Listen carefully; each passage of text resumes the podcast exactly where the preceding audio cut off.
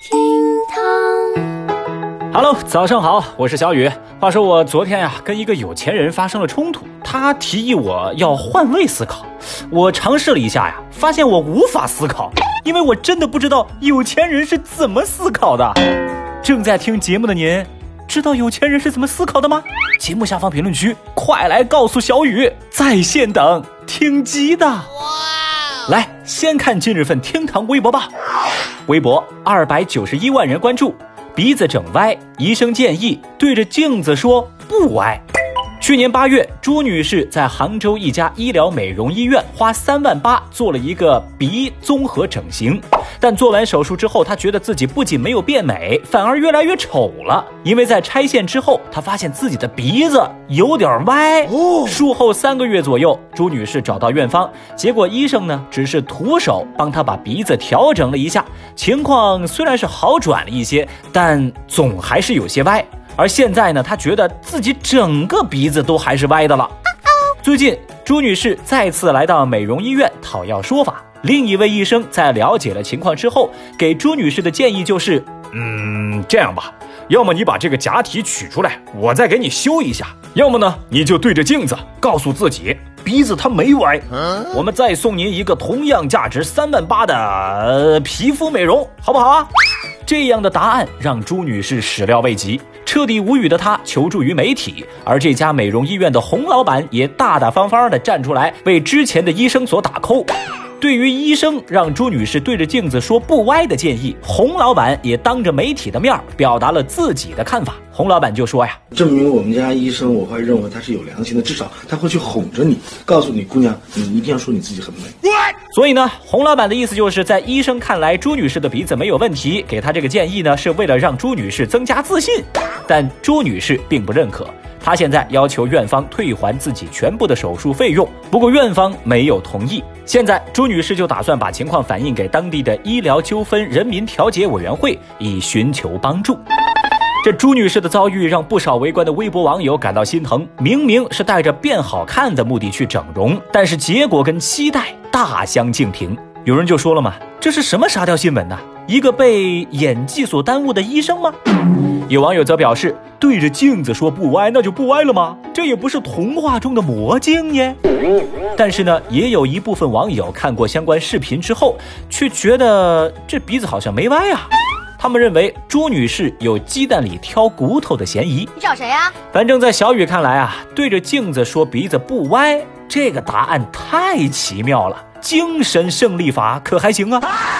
医生的建议真的相当离谱，这老板的说法那就基本没谱，神经病啊！我就顺着你们院方的逻辑来理哈，要是说照照镜子动动嘴这就能管用的话，那还要你们这些整形美容的人来干嘛呢？你们就是骗人的喽！不打针不吃药，坐这就是跟你唠，用谈话的方式治疗也叫化疗。微博二百九十万人关注，拒绝领导饭局，二十一岁女护士遭解聘。七号，离一个月试用期结束还有八天，二十一岁的女护士小丽收到了医院领导詹主任的信息。信息说：“嗯，小丽啊，这两天呢，你就可以过来找我办离职了。”在离职的时候，詹主任又给小丽发信息说：“小丽啊，我给你个忠告，做事儿学习可以慢。”但一定要领会领导，并且听从领导的指示去做。哦，没有得到一个解聘理由的小丽认为自己被解聘与此前多次拒绝詹主任邀请她出去吃饭有关。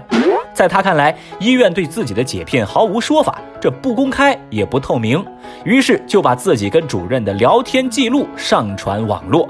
详情您可以去看一看。小丽这个遭遇呢，受到了很多网友的关注，并引发大家的广泛讨论。有媒体注意到此事，联系到了当事人詹主任了解情况。詹主任对媒体说：“解聘小丽与其拒绝邀约吃饭没关系。”詹主任说：“啊。”我向这个科室的护士长了解了情况啊，说这个小丽她学习能力不行，所以我就提前把她给解聘了呗。一个字绝。而这番说辞，微博网友们根本不认可。此后，医院院长出面给出的解释也未能平息网上的争议。而伴随着舆论的不断发酵，医院方面在十四号发布通报，表示已经停止了涉事詹主任的一切职务。这事儿在微博上现在是骂声一片。那小雨我也很好奇哈，这詹主任所谓的这个能力不够，他到底是哪方面的能力不够呢？是陪吃陪喝陪酒的能力不够，还是工作技能业务能力不够呢？这个话嘛，还是要说清楚嘛，对吧？还有谁？虽然呢，很多人都说做社畜真的很难。毕竟在职场上，往往是领导说你行你就行，不行也行；说你不行就不行，行也不行。不过呢，以小雨我在职场上混迹多年的经验来看，社畜难，它也不难。在此，本人将自己多年的血泪教训与经验心得汇总为一部口诀，帮您避坑，供诸君参考。哎，尤其是那些职场新人们。职场八大不懂事儿，您听好了，最好一个都不要中招。领导敬酒你不喝，领导夹菜你转桌，领导睡觉你听歌，领导讲话你唠嗑，领导私事你瞎说，领导上听你自摸，领导走路你坐车，领导叫爸你叫哥。好了，口诀在此，拿走不谢。微博二百零四万人关注，滞留武汉回家后发现车窗被写字。随着武汉解封，最近一位在山东工作生活的武汉网友终于回到了山东。回来之后，他发现自己两个多月都没动的车上出现了两行字，令他十分感动。这台鄂 A 牌照的车辆这么久没动过，就落满了灰尘。也不知道是哪个邻居在这辆车的车窗下写下了一个祝福，说：“祝您平安，武汉加油，必胜。”这名武汉的网友就说啊，自己在一月二十一号回到武汉，没想到刚过一天，武汉就封城了。直到四月八号，武汉解封，他才顺利的回到山东。经过核酸检测，他的健康码也从黄色变为了绿色。同时，发现了车窗上这感人的一幕，也把这份感动上传网络，分享给大家。那写在车窗上的十个字，同样感动了无数微博网友。大家纷纷表示，这种细微小事儿真的让人泪目。在困难来临之时，国人的互帮互助，满是温馨，全是感动，太厉害啦！其实看到这条消息啊，小雨我也是备受鼓舞，所以呢，我立马决定这件事情啊，我一定要把它写进我的日记里头。哎，同意的朋友啊，节目下方评论区来扣个一。微博六十二万人关注，河南百名学生信息已被冒用。逃税。十二号，河南财经政法大学的学生在网络上反映，他们在个税 App 上查询到某公司有发放劳动报酬的记录，但自己呢并未实际参与过这家公司的相关工作。嗯，有学生在网上发帖说，这个学院的一位老师曾经以兼职为理由，让学生们填写过相关的这种信息，涉及上百名学生，并且啊，据说这老师也承认了。他是在未经学生同意的情况以学生的名义走过账。对此，河南财经政法大学发布通报说，对学生反映的问题，学院前期并不知情，目前学院已经介入调查。